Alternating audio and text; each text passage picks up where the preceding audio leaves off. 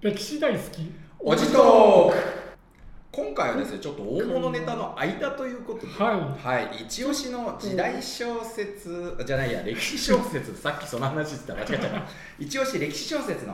はい。話をしようということで、あのー作家であらせられますいい鈴木先生もう私なんてね。でもみんな歴史小説まあ時代小説好きですよね、好きですね。だから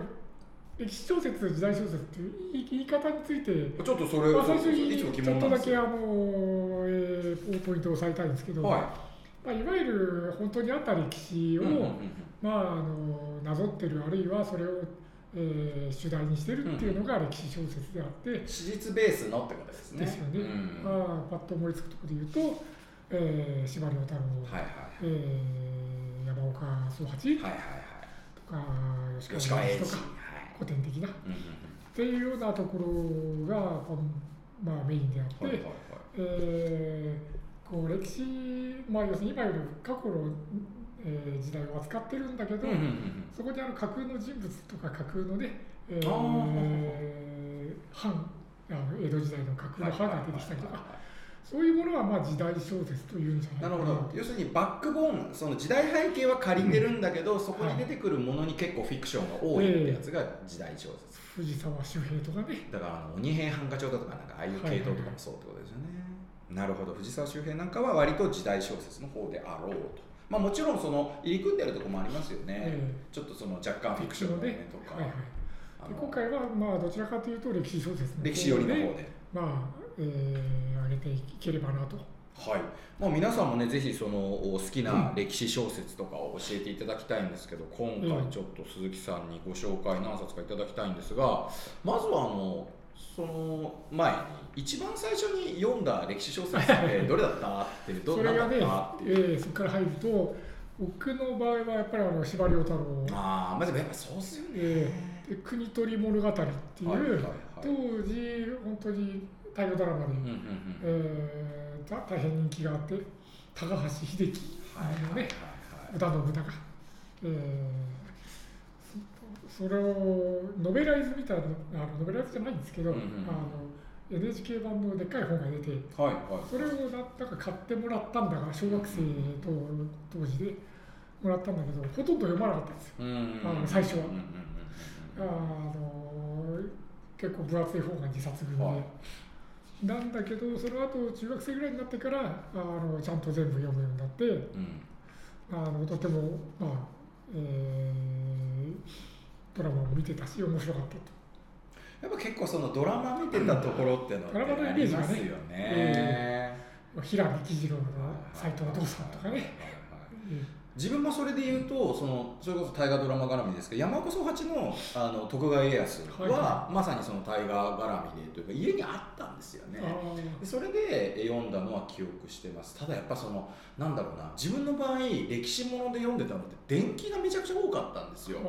なのでそれこそあ。のこのねポッドキャストでもたびたび話題に出してますけどそれこそ一番最初にもらった電気屋の子供向けの電気屋は徳川家康だったって話もしましたし自分で買ったのはナポレオンだったって話もしましたけれどもそういうのの絡みもあったんであんまりいわゆるその歴史小説ってそんなに触れてこなかったんですけどその意味でこの山岡宗八の徳川家康とか、まあ、あと北方健三とかうんあの辺りっていうのは家にあった、まあ親父が読んでいたり、まあ、じいさんなのかな読んでいたりみたいなのであの触れたっていうのは多かったですね。さあ今その初めてっていう話しましたけどちょっとそれ以外に、えー、と一押しっていうものをどんどん教えていただきたいんですけど、特にこれは読んどけみたいなのはいはいからちょっともらっていいですか？まあ、作家でいうとやっぱり司馬遼太郎を こう何冊もね続けて読んで、あのーそれでもって歴史小説っていうのはこう、えー充足してたわけなんですけど、その後大人になったぐらいからまた、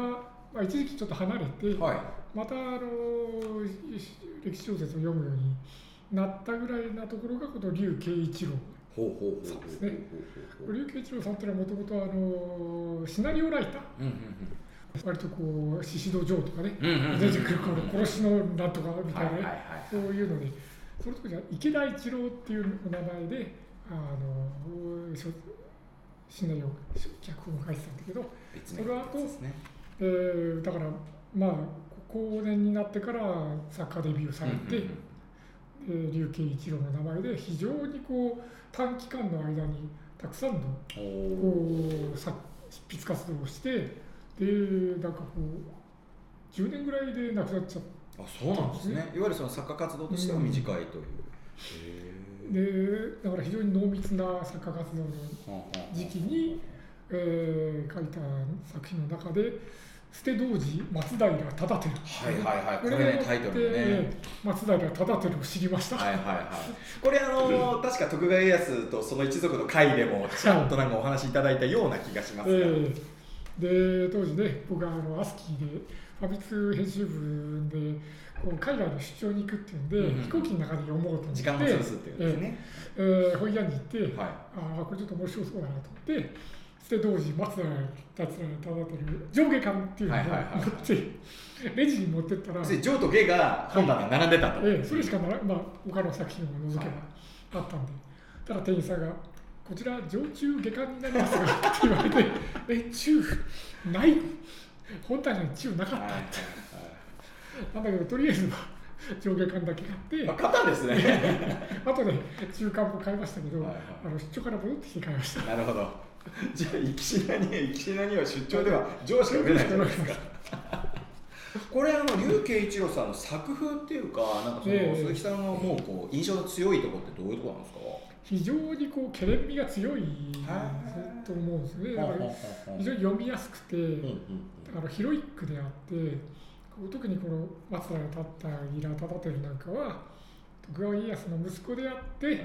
まあ、いわゆる、えーえー王太子みたいなね、うん。えー王族で言えば、まあ、王族ですよね。うん。うん中でなんだけど非常にこう、えー、六男なんだけど、非常にこう嫌われて赤ん坊の時に、まあ、捨てられたっていうか、はいはいはい。全くこう顧みられなかった。全然こう親父が会いにも来ないっていうような状態から、えーえー越後70万石ぐらいですか、うんうん。まあ、なるわけですけどその間に、えー関ヶ原があったりとかあー大阪の陣があったりだとかそういうのもあって、まあ、少年のこう成長物語なんですだからちょっと今で言うとラノベみたいなうんこう読みやすさとこう歯切れの良さがあって、はとてもこう初めて読むみたいな人もねと,、えーとっつきやすいんじゃないかうんうんうん 竜慶一郎さんだと他の作品で有名なものっていうのは何かあります？あの影武者徳川家康がね。何回もその大河にはなってないんだけど、うはい。あのい歴史ドラマにやってるやつです歴史ドラマとかね、はいはいはいはい。あの何時間ドラマとかになったり、うんうんうんうん。ありましたね。西田敏行さんがなったりとか、やってたりとかそうかそうか。そうかそうでもやってたんじゃなかったかな。ありましたねやっぱそういう意味ではこうシナリオライターでもあるっていうところを、うん。そういうふうにマッチするんですかね？この影武者徳川家康も確かに上中下巻ですよ。まあ長いです上下巻だったからとにかくすごい分厚いんではいはいはい。長いんだけどすごい読みやすいんであっという間に読める。じゃあそのなかなか歴史小説あの読んでこなかったっていう方にはおすすめできそうな、だと思います、それとあの一無案風流記風流記と書いて風流記とまああの音は読むだと思うんですけどこれもまああの文庫本でまあこれは一冊ですね。うんはい、結構分厚い。これはあの前田慶次の話。はいはいはいはいはい。これを原作であのジャンプであーの花の花の刑刑事事になった。なるほどなるほど。あそれそれなんか聞くとね入りやすい人多いんじゃないですか、それ以来こう前田慶次っていうキャラがこうレあのぐらいのね関ヶ原とかのぐらいの歴史の時に秀吉の時代ですか。からでこう有有名なキャラクターになったんじゃないか。もう前田慶次を世に出した人ってことですよね。って言ってもいいと多分。うん。これ以前にそういうね前田慶次の本とかなかったですからね。他で言うとどんな作品が？うーんとね、えー一時期ね、はい。あの90年代後半から、まあ、2000年代ぐらいに「下天は夢か」っていうね、はいはい。あの津本洋さんの、えーシリーズがあって。これ私ちょっと存じ上げないですね。あの90年代に、えーベストセラーになった田信長の話、まさに下天のうちをプラスがあってあれですねで信長がね、あのー名古屋弁で喋ってて、そういえったところも最初新鮮で、ー、みやみや言うんですか？ああの実際にはこうだったのかもしれないなっていう、さすがにね、大河ドラマで、あの信長が名古屋弁は喋んないだろうから、ダキヤーとか言わんでしょうな。そういうところもあって、まあ、これも、えーなかなか長い、えータイプなんだけど、うんうん。面白くてあの読みやすいと思います。これシリーズなんですか？えー、と信長の後に秀吉と家康を扱った「夢のまた夢。おなにわのことは夢のまた夢ってやつですね」と家康を扱った「健康の夢」っていうのがあ夢シリーズ。そうですね夢シリーズと呼ばれてて最終的にはその2000年代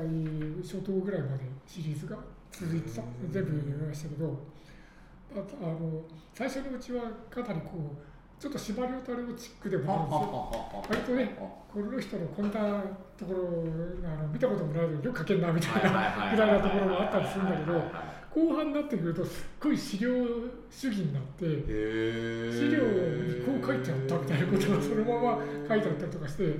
まあ、それはだんだんこう、えーそうなってたの？もまあ、作風の変化っていうかね。ただ最初の方の「えー、下天は夢か」の方が小説としては純粋にこう楽しめるんじゃないな。るかと。ほどなるほど。やっぱりそれ今司馬遼太郎の話出ましたけどその司馬遼ってそれこそさっきあの、えー、と前田慶次を世に出したのが竜慶一郎さんならみたいなとこありましたが、あの割とそのなんていうのかな脚色、まあ、こうだったんじゃないかなって割と妄想をええ働かせてこうキャラを作っていったってそれ坂本龍馬なんか代表例だと思うんですけど、えあのそういうのありましたけど、まあ、その意味でもこうなんていうのかなこう芝っぽさというか、うん。そういう意味での読みやすさがこの「下天は夢か」にちょっとあるのかもってことですよね。これ坪田さんもちょっと読んだことなかったのでちょっと私もチャレンジしてみようと思ってますが、他で言うと何か？ちょっと変わったやつとかもしあれば、え変わったやつで言うとねこの例えば山田風太郎っていうとね、はいはいあはい。の魔界転生まあとかまあそののイメージ。忍法シリーズうん。やが、っぱ忍者ですよね。ええうん。あれもまあ時代小説じゃまあ時代小説なんでしょうけど、はいはいその中でこの下道の群れっていうねおー 読んだことないんですね。あの幕末のはい水戸藩の、はい。えー話なんですよ。で幕末の水戸藩っていうと、えー桜田門外の兵を起こしたりとか、徳川、えー、成明がねこうその上位をこうあれして水戸学とかをねこう信奉してたりとかして幕府の中でもちょっと異質な 感じの藩だったと思うんですけど、その藩があの実際の幕末のもうその真っ只中の、えー明治維新の直前ぐらいになると急に失速しちゃうじゃないですか。はいはいはい。全然出てこなくなりますうんよね。で長州とか土佐とか、えー、薩摩とかがメインになって、でなんで失速しちゃったのかっていうともう内乱が起こっちゃって。その中で、えー、あの水戸天狗党の乱とかね。これ水戸天狗党の乱をメインに描いてるんだけど、水戸天狗党っていう形で集まったんだけど放棄したんだけど、うん。それが、えー、水戸藩の、まあ、二人は基本死んじゃってますけど、まあ後継のその、えー、藩主にこう弾圧されたりとか、結果的にその、えー京都に行ってこう天子様に直訴しようとか、当時の人たちはそういうことを考えるんですな。それでもって水戸からですね、なんかもう雪の冬のなんあの、えー雪の中をこう山の中をこうはい縦断横断し日本を横断しててなんか行こうとするんだけど途中であの大政奉還が起こっちゃったりして大義を失っちゃったりとかしてですねもうぐだぐだにどんどんなってくるんですよ。はいはいはいはいで最後はなんかあの、えー、越前の方に、えー行って越前のだから松平春岳とか、うんうんう徳川だからそっちにこうなんか助けても助けてもっていうかこう促して、こう維新のあれをね、えーは徳川有利に持っていこうとしたんでしょう。みんな捕まっちゃって、最後は全員こう切腹とかになっちゃうんだけどその間のこのうんだから僕ら華々しいこう明治維新と薩長とかの話は知ってるけど水戸藩のこのグダグダぶりとかこの凋落ぶりとかね。で昨日までこうこうガーッとこうあの藩を掌握してた一味がこうあ一夜にしてあの逆逆転したりするはいはいはい。そうすると猛烈な仕返しにあったりとかして。やっぱりそのなんていうのかなう裏事情というか裏の闘争みたいなところをこう、うん要は明るみに出してる作品っていうことなんですかね。まあ、なかなかこうあのその辺を、えー知らなかったしこうだったのかっていうところと同時にそういうねこう明治維新の影の部分っていうか、そういったものを読め読むにはなかなか面白い小説かな。まあ、テーマ選択の妙ですよねこれはね、やっぱりその山田風太郎なだけにやっぱその暗闘というか、うん。そういう部分のこう表現描き方はやっぱすごいっていう感じなんですか、うん、で実際人間こう、うん、全く補給もない中で200人も300人も、えー侍が徒党を組んで、こう行くって言ったらそんなきれい事では済まないことはいっぱいあるわけで、そういったことも描かれたりとかしてて華々しいねこうだけの明治維新だけじゃないんだな。っていう。他で言うとやっぱり戦国ものっていうのが歴史小説、時代小説ともにまあ多いとは思うんですけど、ちょっと戦国ものというと。最近の作家さんですと、はい。この竹内涼のはいはいはい「厳島」っていうね、厳島合戦はあ戦国えー三大えー奇襲物と言われてるねうん。川越野戦。いはい。桶狭間はい。いく厳島島そのうちの厳島で、まあ、毛利元就。はいはい毛利持続と、えー、末春方、はい。まあ大内。大内家ですね。はい。の戦いなんですけど非常にこう、まあ、その中で大内のあ大内か末か。末の軍の中でこう弘中高兼うんうんうん。っていうこう中心、えー忠義を尽くした。はいはいはいはい彼が非常にこう敵方としてはフィーチャーされてて、まあ、こう毛利元就なんかのだから毛利元就なんかはまあほぼ中心なんだけどこう天子との戦いもあるし、えー大内本家とのか関係もあるし最後に、えー、末との戦いが、まあ、メインにゴーンとくるという、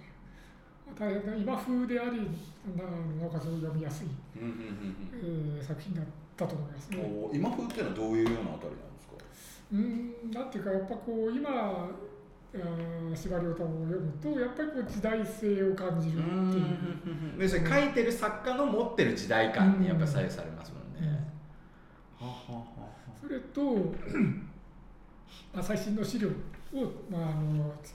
えー取り入れられてるっていうところもそうですし、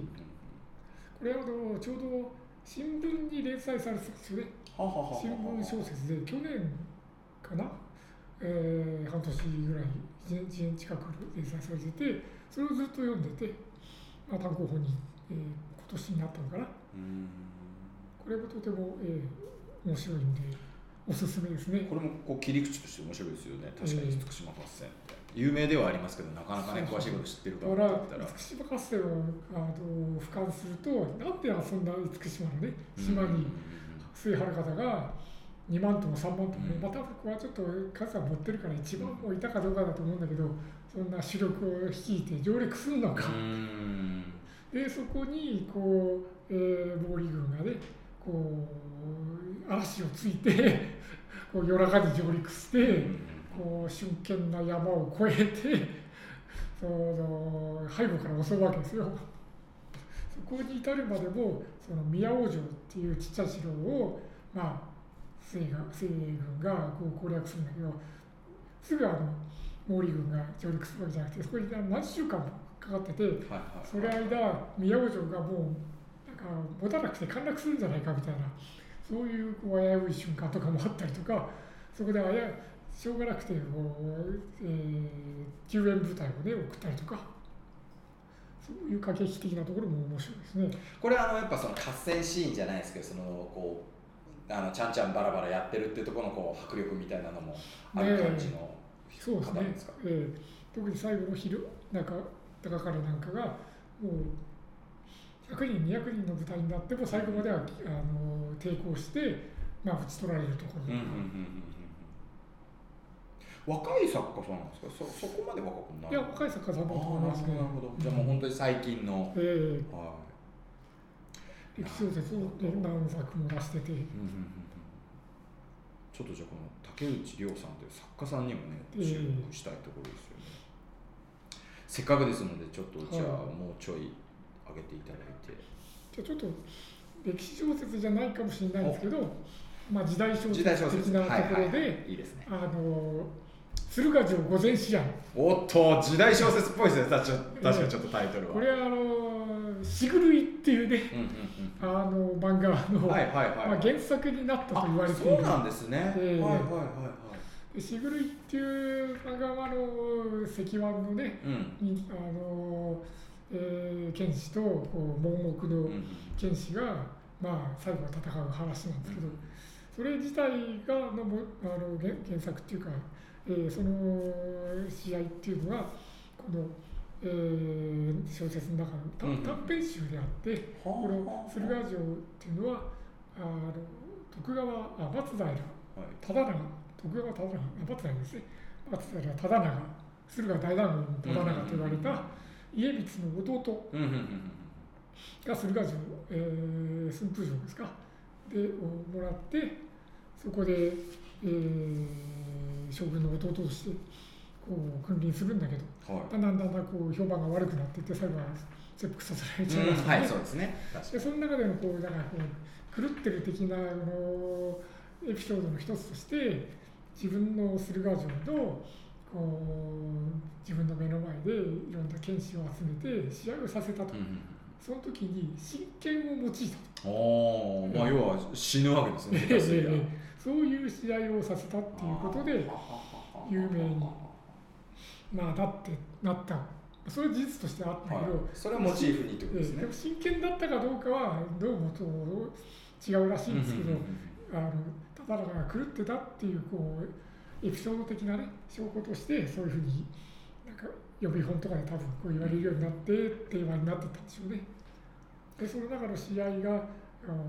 南蛮勝負もある中の一つがそのシグルイの原作になった盲目の剣士とこう石腕の剣士の戦いだっていう。これ実際そのなんていうのかな文鳥というかっていうのはやっぱりいわゆる時代小説っぽい感じなんですか？こっちはだちょっと重厚な感じですよね。ええだけど中身はどっちかっていうと山田風太郎のこうあの日本小説みたいなところもあって、ちょっとこうなんていうのかな。残酷趣味っていうか何条の量っていうのは残酷趣味ってよく言われますけど、その辺がよく出てる、まあ、しぐるいなんかもねそういう感じのさ漫画でしたけど、なるほど。これ確かにちょっと毛色の変わった作え。え品ですね、非常にこう合戦とかと違って剣士と剣士の戦いでなおかつこう生々しい、うんうんうんうんうん他にも挙げておきたいものがもしありましたらちょっと。まあ、定番のねやっぱりこう「セミしぐれ」とかは何回も映画とかになってますから、見た方も、えーいると多いと思いますけど僕は割とこう藤沢周平自体はそん割と最近読んだんです。最近あそうなん10ですね。年とかねうん。それぐらいなんですけど、でこの中に描かれるこう藤沢周平の中でもこのあの隠し剣の鬼の爪とかね。割とこう派手なやつもあるんだけど、これは非常にこう抑えた感なんでね。で、こう、えー幼なじみのこう女の子が殿様のこう相性になったりとはいかして、昔こう夏祭りの時に手を引いてたちっちゃい女の子が殿様の相性になって、まあで自分は自分でこう侍になるんだけど自分の家がこうと藩の陰謀に巻き込まれて連座して、あのお父さんがこう切腹させられちゃうんですね。で家もほぼこう非常に悲惨なことうんになって、だからこう幼いまだ少年だった主人公がこう父親のそう切腹した遺体を引き取りに行くんですわ。最初の方で。でこう第8軍を引いていくんだけど誰も手伝ってくれない、うん。それは反逆したっていう理由であの処罰されてるんで、誰も手伝ってくれない。でそういったこうだこう哀切的なシーンからで真面目な真面目にこう、えー、努めて本当にこう、えー、低い身分からでまた藩のまたね家老とか変わったりしますから、で藩の中身が変わってこう新しい家老に取り立てられるたりしてだんだんこうまた、えー、重要な役割に就くようになってるんですよね。でその中でかつての父親の冤罪を晴らす的なところもあるし、そのかつての幼なじみのその淡い恋心みたいなものもこうなあのまた、えー、ある意味結ばれるみたいなところもあってああこういうふうな、えーまあ、時代小説ですけどね。なんかいいもん読んだなって感じになりますよ。まあ要するにもう結構昔からのね作品ですもんね、これ。あとあの事前に挙げていただいた中にもう一冊この「燃えよ剣」がありますけどこれもまた有名な作品ですが。ええー、司馬遼太郎新選組といえばね、はいこれですよね。これはとりあえず皆さん読むんじゃないですかね、読んで土方歳三にねファンになる人は大体ここから始まるんじゃないかっていう。まあやっぱね幕末といえばってところありますもんね、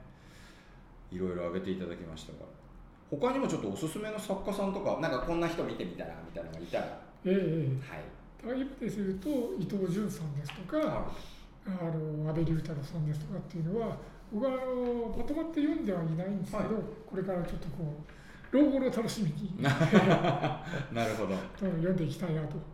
ちょっとお二方それぞれなんかちょっと代表作というか読んだ作品とかあれあタイトルだけでもちょっと。えー、ちょっとそれがね思い出せない。今ちょっと今ちょっと皆さんググっていただいて、はい、ありがとうございます。このお二人でよくあの最近あの歴史関係の、はい、あのトーク番組とかでよく多分顔をね見てる方も多いと思うんですけど、あの、えー、それのこうからの入って、えー、作品を読むのもいいんじゃないかと。うんうんうん結構ねその歴史を取り上げる番組って別に NHK に限らずあの BS なんかでもね、えー、結構細かいのやってたりしますんで、はいはい、なんか見るといいかなと思います。ちょっと最後におまけであの私ああんまり実はその歴史小説って読んでこなかったって話しましたけどその中でちょっと強いて大人になってから読んだものも含めてちょっときあのおすすめじゃないですけど挙げておきたいんですがちょっとベタに吉川英治、まあ、好きなんですけど、うん、その中でも私があの意外にはまったっていう意味で資本体兵器を挙げておきたいと思います、これあの当然その室町幕府ができるまでの話なんですけど、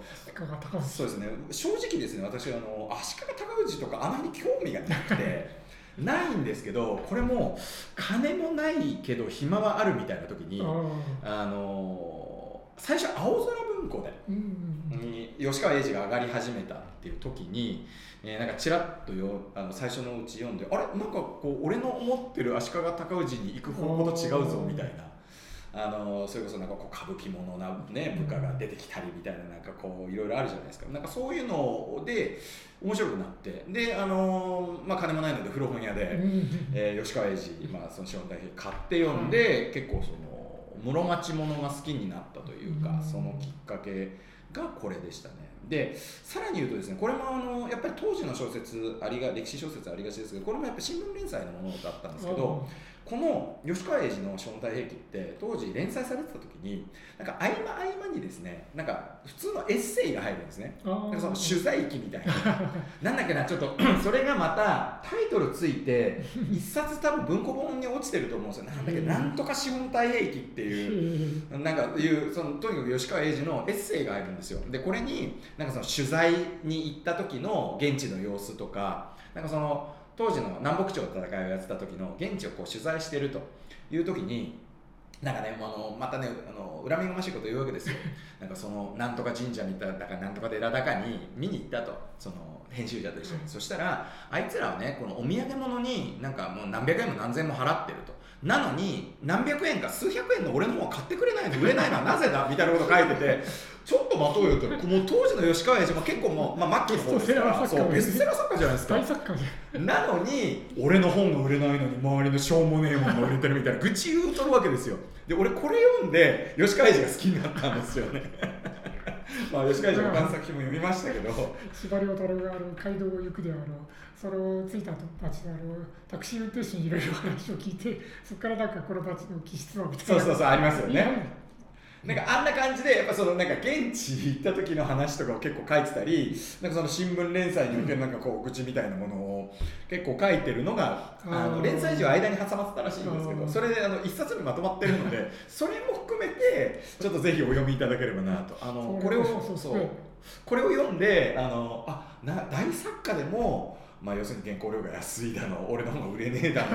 いやあの世の中のやつは本を読まずにテレビを見るだの、まあ、確かテレビって書いてあったかラジオって書いてあったかちょっと忘れましたけどなんかそういうような話とかもあったのがちょっと私もグッときたところでした。はい、なのでそのエッセイも含めて資本大平均なるほどぜひ読んでいただきたいなと思います。でもう一個はあのあの今日のねやっぱりその歴史小説っていうとどうしてもその日本ネタが多いのでちょっとあえてあの、えー海外ネタということ。でまあ定番中の定番なんですけど塩野七海さんの、うん。えっとですねローマ人の物語は挫折をしまして。長いじゃないですか。長くてね長くてちょっと挫折をしたんですけどあの、まあ、短編もいくつも出されていっててあの海戦ものっていうあの海での戦いものっていうのの何部作で挙げられるものの中にロードストー工房記っていうのがあの一冊ありましてこれあのもう結構昔の作品なんですけどそれこそあのロードス島戦記っていうねうんラノベはい、であのファンタジー小説があって、まあ、それベースのあのゲームもあったりアニメもあったりしたんですけどある意味、まあ、あれでロードス島っていうものを知って、まあ、あれは完全ファンタジーなんですけどで本物のロードス島、うん。まあ、あのロードス騎士団だろうねなんだろういろいろそういうのもありますけどそれでそのどういうもんだったのかなって興味を持って読んだのがこのロードス島攻防記で。うん。まあ、塩野七生さんっぽいもうその語り口そのまんまなんですけどあの短編短編まではいかないですが短めであの読みやすいので挫折せずに塩野七海の入門ができるんじゃないかということで。塩野七海先さんだったらあのチーザレ・ボルジアのことのあー話を書いはいはいは本一冊ものもあってそれも入門としていいですよ。ありましたね、ええ。確かに。あの私も読んだ記憶があります。特にね、まあ、とにかくあの、まあ、ライフワークでされてるような作品のある方って あのそれこそあのなんだあの SF とかファンタジーの世界でいうとあの栗本薫さんのね、うんうんえーあのシリーズじゃないですけど。はいはいはい。あーグリーンサーカーあそうそうそうそうそう。じゃないですけどあのお大物ってなかなか後から手つけるの大変じゃないですか。それこそね早川 SF で「ローダン」シリーズ1から全部読めって言われたら ちょっとドン引くっていうのと同じで。ね残りのあの寿命がね。そうです。もうあの消化されてしまうので、まあ、それで言うとね結構ローマ人の物語も好きなんですけどあの私あの感想してないので ちょっとあえてとはいえ塩野七海さん好きなのでロードソー工房記をちょっと上げさせていただいたという感じでございます。わかりまあいろいろありましたけれどもやっぱりその歴史小説、うん。まあ、あの鈴木さんも作家としてっていうところでもあると思うんですけど歴史小説の面白いところっていうか読み方っていうかそれをちょっと最後に聞きたいんですけどどういうやっぱり歴史小説は歴史の入り口歴史興味の入り口でもあると思うんですけどやその作家の言い方によってこう同じ事件とか同じキャラでもこんなにちゃうのかみたいなところが何冊も読んでいくとあの出てくるし、まあ、それとマニアックな、えーところの、えー楽しみだけじゃなくて本当にこう生涯を通してねその、えー主人公をずっと見見続ける追い続けるっていうのはやっぱりこう小説の楽しみだと思うのでそこそれをあの入り口にね、まあ、歴史興味っていうものもどんどん出てくると思うしいろんな、えー特に新しい作家さんも出て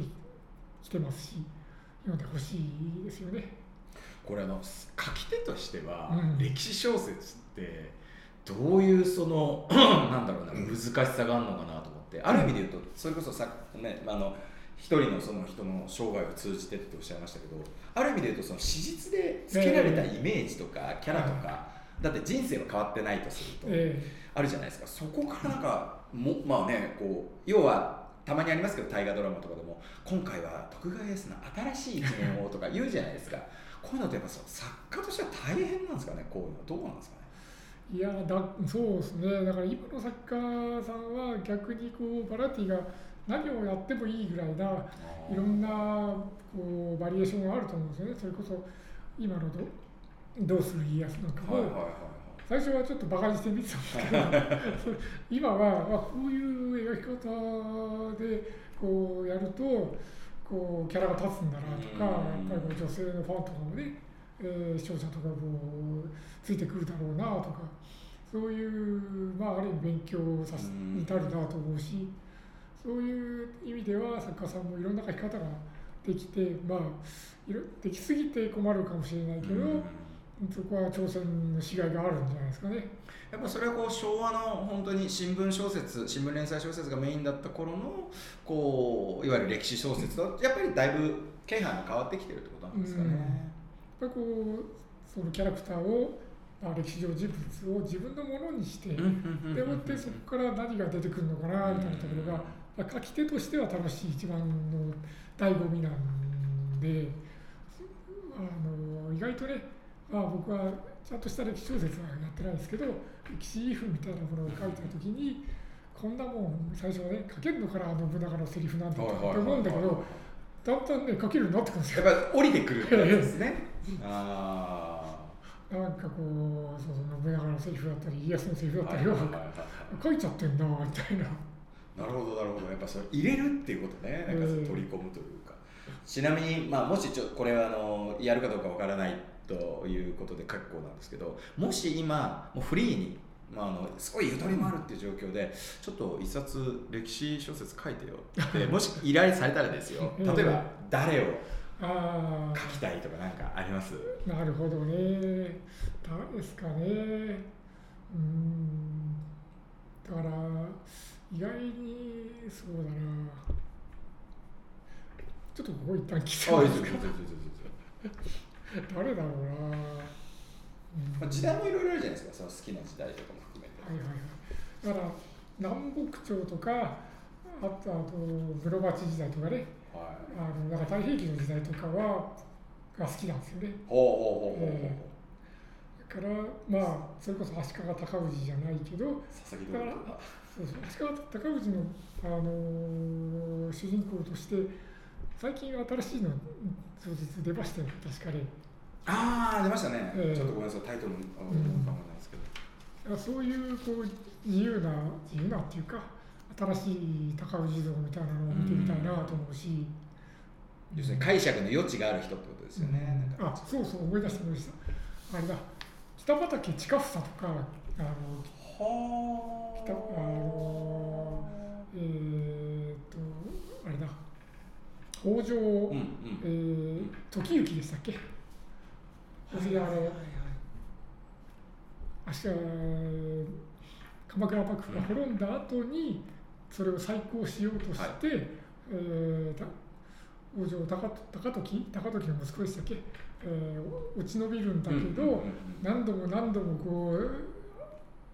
攻め上がって鎌倉をなんか2回か3回ぐらい占領するんですよね。でその頃に南北朝の時代が来て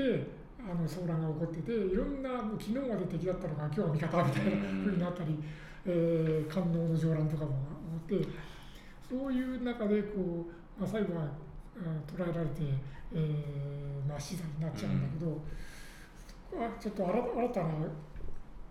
ヒーロー像としてね発掘できそうだ。そうですね確かにね、えうん。でね、一時期ね、北畠顕家の、近さんの息子ですね、顕家の軍と一時合同してるんですよ。